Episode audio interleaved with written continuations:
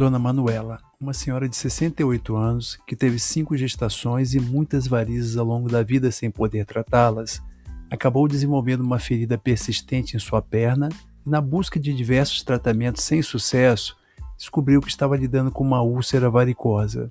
Assim como Dona Manuela, muitas pessoas enfrentam essa condição sem entender completamente o que é e como tratá-la. Fique comigo e vamos entender mais sobre o tratamento dessa condição relativamente frequente que é a úlcera venosa. Eu sou o Dr. Robson Barbosa de Miranda e esse é o Fluxo Vascular, sua fonte de informação médica de qualidade e fácil compreensão. Toda semana um episódio com temas abordando as perguntas mais comuns no consultório médico vascular. Vamos entender sobre a úlcera varicosa. Simplificando, a úlcera varicosa, também conhecida como úlcera venosa, é uma lesão cutânea resultante do excesso da pressão do sistema venoso da perna e que ocorre devido às varizes. Chamamos a essa condição de insuficiência venosa crônica. E como é que é feito o tratamento dessa úlcera varicosa? Existem muitos tipos de úlceras ou feridas nas pernas, e esse será o tema do nosso próximo episódio. Portanto, o tratamento dessa condição é diferenciado de outros tratamentos para feridas na perna, e os principais objetivos são: 1. Um, evitar o crescimento da úlcera, 2. prevenir infecções na ferida, 3. aliviar os sintomas e, por último, reduzir a pressão venosa no membro afetado. Quais são as estratégias que a gente usa no tratamento? Uma das mais utilizadas e a gente sempre recomenda é a elevação dos membros inferiores. É aconselhável manter as pernas elevadas o máximo de tempo possível e disponível. Idealmente, a perna deve, afetada deve estar acima do nível do coração. Uma sugestão é colocar um suporte de cerca de 10 centímetros no pé da cama para alcançar essa posição. Claro que é impossível permanecer em repouso com as pernas elevadas o tempo todo mas o repouso é um fator que muda muito o tempo de cicatrização da ferida. Cuidados com a lesão. A limpeza da úlcera é crucial. Geralmente deve-se lavar a ferida com soro fisiológico uma ou duas vezes ao dia, especialmente quando não se usa curativos oclusivos. A pele ao redor da ferida também precisa de atenção, mantendo-a hidratada, já que a inflamação pode afetar a área circundante à ferida. Curativos. Esses são essenciais para absorver secreções, prevenir contaminação e, consequentemente, infecções. Existem diversos tipos de curativos e para diversas fases da evolução da ferida.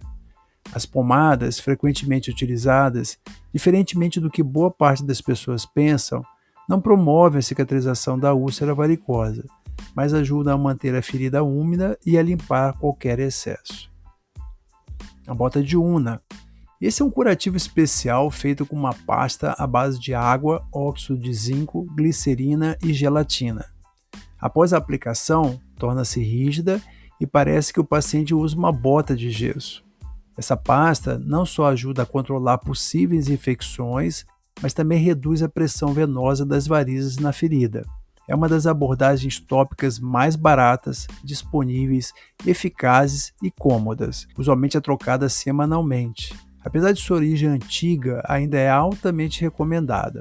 O maior inconveniente é que não se pode molhar essa bota, tem que ser protegida com plásticos durante o banho. A compressão elástica. Seja através de meias de compressão ou faixas elásticas, essa técnica é comumente usada em conjunto com outros tratamentos, sendo uma excelente opção terapêutica, principalmente em associação com curativos. Após a úlcera cicatrizar, o uso da meia de compressão graduada diminui o risco de aparecimento de outra ferida. Medicações. Com a devida orientação médica, antibióticos podem ser prescritos se houver infecção secundária da lesão. Embora os medicamentos para varizes aliviem os sintomas, há debates sobre sua eficácia na promoção da cicatrização. No entanto, esses medicamentos são utilizados para promover mudanças bioquímicas nos tecidos afetados da insuficiência venosa. Não podemos esquecer que algumas dessas feridas são dolorosas e necessitam de controle da dor através de analgésicos. E não podemos esquecer das mudanças no estilo de vida. Além das abordagens médicas, adotar um estilo de vida saudável é fundamental. Isso envolve principalmente perder peso, ser mais ativo na medida do possível sob orientação e evitar permanecer muito tempo em uma única posição, seja em pé ou sentado. Existem tratamentos específicos para a úlcera varicosa, e essas medidas são reconhecidas por sua eficácia, sendo aplicadas tanto em úlceras ativas quanto na prevenção de novas lesões. O foco principal é combater e aliviar a insuficiência venosa, e as principais abordagens são: cirurgia convencional de varizes. Nesse procedimento, as veias varicosas são removidas. Muitas vezes é necessário retirar a veia safena se ela estiver comprometida e se estiver contribuindo significativamente para a insuficiência venosa. No entanto, Durante a fase ativa da úlcera, essa abordagem cirúrgica pode apresentar riscos devido à possível contaminação da cirurgia pela ferida, mesmo que essa não esteja infectada. Cirurgia de varizes com laser ou radiofrequência, também chamadas de ablação térmica. Aqui, a veia safena magna comprometida e outras veias envolvidas na causa da insuficiência venosa não são removidas mas sim cauterizadas internamente. Utilizando a energia de um laser ou da radiofrequência, transmitida ao interior da veia por uma fibra ótica ou por um catéter, essa energia térmica percorre a veia e a cauterização é realizada. Durante todo o procedimento, o cirurgião monitora com ultrassom para garantir a precisão da localização da fibra ótica e do catéter e para garantir a eficácia do procedimento escleroterapia com espuma densa. Esse método é uma poderosa ferramenta no tratamento das varizes responsáveis pela úlcera varicosa. A técnica envolve a injeção de uma substância que provoca a oclusão das veias varicosas. Diferentemente de outros procedimentos, na escleroterapia com espuma não há necessidade de remover ou cauterizar as varizes, mas não tem a longo prazo a mesma efetividade que a cirurgia convencional ou a termoablação das, das varizes.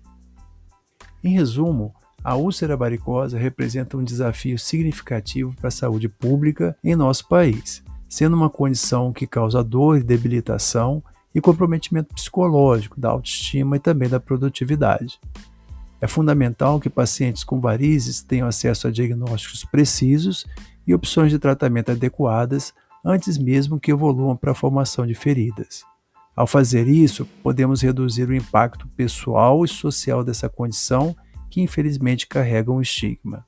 A boa notícia é que existe uma variedade de tratamentos disponíveis para aliviar os sintomas e impedir a progressão da doença.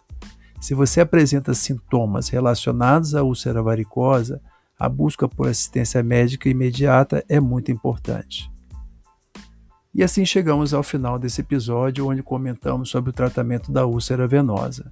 Nós do podcast Fluxo Vascular acreditamos que compartilhar conhecimento é fundamental para promover a saúde e o bem-estar. Esperamos que tenha ajudado a você ou alguém que você conheça. Aproveitamos para agradecer a todos os ouvintes que tornam possível a existência desse podcast. Não se esqueça de acompanhar nossas próximas edições do Fluxo Vascular nos principais tocadores e agregadores de podcast onde abordaremos outros temas essenciais relacionados à saúde, bem-estar e medicina vascular. Fique ligado e não perca nenhum episódio. Gostaríamos muito que você nos ajudasse a fazer com que esse episódio chegue a mais pessoas. Você só precisa assinar ou seguir o podcast, assim você receberá notificações de novos episódios, avaliar com cinco estrelas se você gostou do conteúdo e compartilhar com amigos e familiares ou em suas redes sociais.